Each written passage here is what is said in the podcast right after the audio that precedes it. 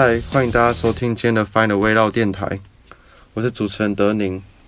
那今天来到我们 EP 三信仰疑难杂症，和我一起录音的有子敬，嗨，六六幺，大家好，我是子敬，我来自东海大学。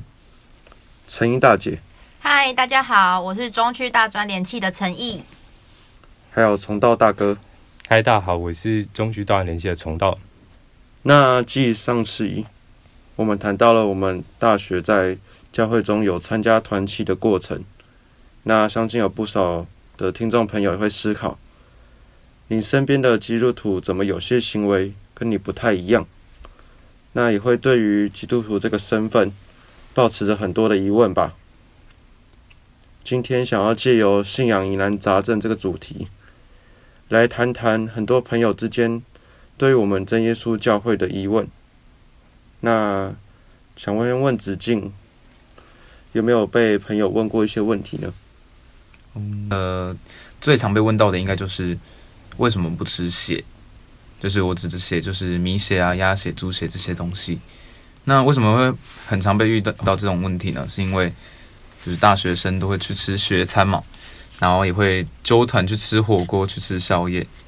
那常常在吃这些东西的过程中，有可能会出现一两道菜，或者是在火锅里面可能会加加入猪血啊、鸭血或者是米血这种东西。所以当他们看到我都会把这些东西挑掉的时候，他们心里就会就会有疑问，而且就是都会直接问我说：“我想哦，子敬，你为什么不吃血？”然后我就会告诉他们说。因为，因为我们教会，因为我的宗教信仰，所以我不能吃血。那其实他们就会从这个角度来，就是继续问我说啊，为什么不只是个吃的吗？那何必这么拘谨，然后要去一定要去守这个东西？然后就会告诉他们，其实是因为圣经里面有讲。然后可能有些基督徒的朋友就会告诉我，就会问我说啊，它是记载在圣经的哪里？那我就会告诉他说，其实是在。圣经的使徒行传十五章那里有说，就是不可以吃血，就是很明确记载说不能吃血，所以我才会这么坚持的不吃。那子敬刚刚说的是在使徒行传十五章二十节的后半段，有明确的写到，并勒死的牲畜和血是不能吃的。那我自己也最常被问的问题是。为什么不能婚前性行为？我都会告诉他们说，因为在圣经上是有明确说不能婚前性行为的。那如果做这事违背神的意思，这样。那想问陈一大姐，在大学的时候有遇到朋友问你这样的问题吗？其实大学期间，身边的朋友知道我是基督徒后，或多或少都会问我，为什么基督徒不能够发生婚前性行为？因为现代男女之间交往时发生关系啊，或者是婚前同居，对一般人来说好像是件很平常的事情，所以我还常常被同学嘲笑说也太保守了吧。不过我也会告诉他们，关于性这件事情啊，可以把它想象成是神送给我们与自己婚后另一半一件独一无二的礼物，而拆礼物是需要有合适的时间点，以及跟自己最爱的人一起拆。才是好的，所以我们不会在还没结婚前就先偷偷拆礼物，这样送礼物的人知道后也会开心。那大姐刚刚提到的是在《林哥林多前说》六章的后半段有说到，当一男一女在结婚后才发生关系，那才正式代表他们成为了一体。那这段关系在神眼中才是看作是美好的。那关于婚前性行为这个问题，子敬在学校有没有遇到朋友这样问你呢？那其实我从国中就被问过了，但是实际上真的有遇过的是在大学的时候。那其实对于我来讲，身边已经有人有有性经验这一件事情是让我蛮蛮惊讶的。不过不过，对于现在的学生而言，这件事情应该是蛮习以为常的了。那他们当然也会问我说。为什么我都不这么做？因为我其实有明确的跟他们表表示我的立场，然后他们有他们有时候会问，那我就会告诉他们说，其实并不我我的角度并不是从圣经出发，而是我自己的感受。因因为我会觉得，我就是想要把我的第一次的这个机会留给我最重要的人。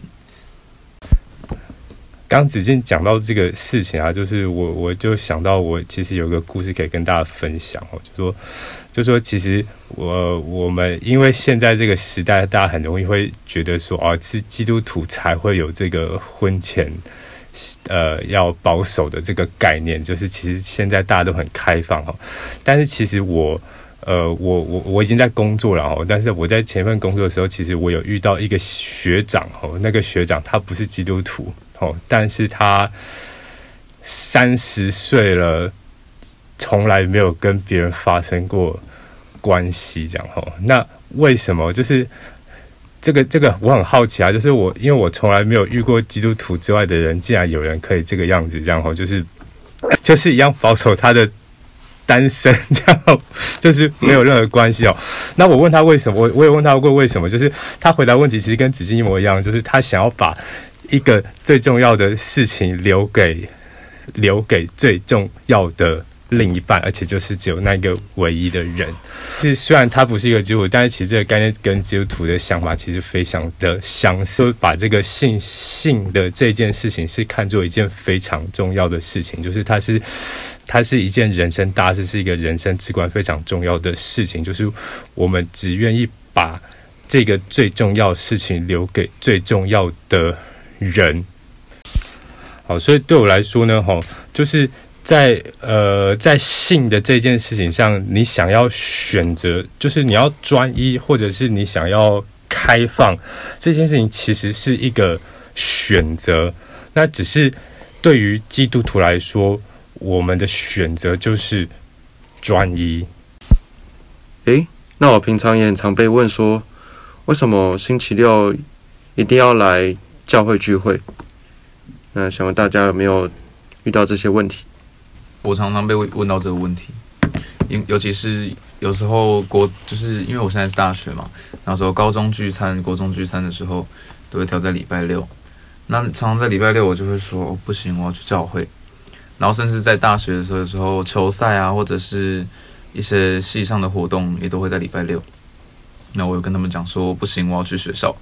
那他们就会一一脸疑惑的盯着我，然后并且问我说：“教会真的有这么重要吗？”然后就其实我就会很坦白的跟他们讲，因为教会对我来说就是我的生活，信仰就是我的生活，所以我的生活从小到大就是这样子。那理所当然，到大学之后我也会继续习惯这样子的模式。那系上的活动或者是球赛之类的，我当然也会想要去参加，只不过相比下来的话，我会有比较优先选择去教会。那子静，你刚好听到说信仰是你的生活，那可以简单说一下你在教会都在做什么吗？那就是像呃电视上面可能有些同学应该会看到电视上面的其他的教会的聚会的方式，只不过我可以很坦白的讲，就是我们的聚会方式并没有像外教会这么活泼，所以就是不外乎就是祷告，然后听我们的传道。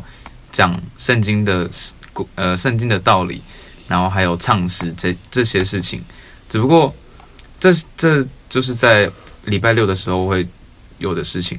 那如果想要知道更多，就是其他比较弹性、比较就是活动性比较高的活动的话，都非常建议可以去各个教会的团契，就是都会有一大群的大学生一起上课，就是这样子的感觉是会更更能贴近我们在平常教会聚会的生活的样子。那子敬刚刚提到这个安息的部分，就是我做一点补充好了，就是第一个是为什么我们要守。安息日这件事情，就是为什么礼拜六聚会来对我们来说是一件很重要的事情哦。这件事情其实，如果要说的话，其实要从圣经的开头，其实有一个圣经创世的故事，就是神总共花了七天创呃六天创造这个世界。那他创造完世界之后，第七天他就定了一个叫做安息日的事情。哦，这个安息日就是神话六天创造这个世界万物，很他觉得非常的完美。那第七天应该是一个。休息的日子，所以他把这个日子定为安息日，并且是把它定为一个叫圣日。好，所以这个东西对基督徒来说是一件很重要的事情。那安息日就是说，基本上我们你如果看过月呃月历的话，你就知道一个礼拜的最后一天，一个礼拜的第七天，其实不是礼拜天，而是礼拜六。然后礼拜天其实是一个礼拜的第一天，所以我们在一个礼拜的第七天，就是礼拜六这一天的，守安息日，其实是一个依照圣经的神所。定定的一个圣日，然后我们来这个地方去，我们在这个时间来聚会来敬拜神哦。那讲到第二个重点，就是我们在安息的时候来到教会，在做哪些事情呢？其实刚刚已经有讲到，就是也许我们有呃有祷告、有聚会、有主呃有崇拜的聚会、有唱诗哈。那这些事情，不论我们做什么事情，实际上我们在做的一件事情，就是在做一个。敬拜神的动作，而且是要来到教会去做敬拜神的动作。那来到教会呢？其实为什么一定要在教会？为什么不要在家里呢？哦，就是告诉这本圣经告诉我们说，教会就是一个神的家里。那我要我要亲近神呢？除了我平常跟神祷告，也许我可以读经，但是很重要的是，我一个礼拜要花一一个安息的时间来到。教会，然后在这个地方安安静静的来敬拜神，然后来亲近神，建立我跟神之间的关系。哦，这个是对于一个基督徒来说是一件非常重要的事情。就是为什么我要信神？为什么我要信耶稣？就是我当然是需要说花一点时间跟这个神相处，花一点时间去了解这个神，了解这个信仰，然后跟他亲近。那所以这个是最一个安息日的。的聚会的生活，其实对一个基督徒来说是一件最重要的事情。就是一个礼拜，不管什么样的问题，也许我周间一到五我可以做我自己想做，是礼拜天也可以。但是我希望可以把礼拜六一个完整的时间拿来奉献给神，拿来跟神做一个亲近。这是一个就是基督徒来说非常重要的事情。那对于上述这些问题，我们教会。都是以圣经里所写的来判断这些事情，我们基督徒是否能做或是不能做。那圣经中有些事情是做了后会面临比较严重的后果，所以有些听众朋友可能会觉得，那我们耶稣教会的信徒怎么限制这么多？但是我们耶稣教会的信徒是因为我们在这个这份信仰。会尽可能不去违背这件事情，因为我们尊重且宝贵我们这份信仰，也会认为如果我们真的犯了这些错，我们就会破坏我们与神的关系。那相信大家在今天的信仰疑难杂症，能够大致了解我们真主教会信徒有什么不能做的事情，那背后有什么原因？那欢迎在底下留言分享，你们自己还有听过什么我们遗漏的，或是也听说过什么基督徒不能做的？那今年在十月二十七号，在台中道和六艺文化馆，由我们中区大专联系所举办的巡路市集活动，有首座市集的商店。那欢迎听众朋友可以一起多加参与，期待你们的出现。那今天的节目就到此告一段落喽。我是主持人德宁，Final 味道，我们下次见，拜拜，拜拜。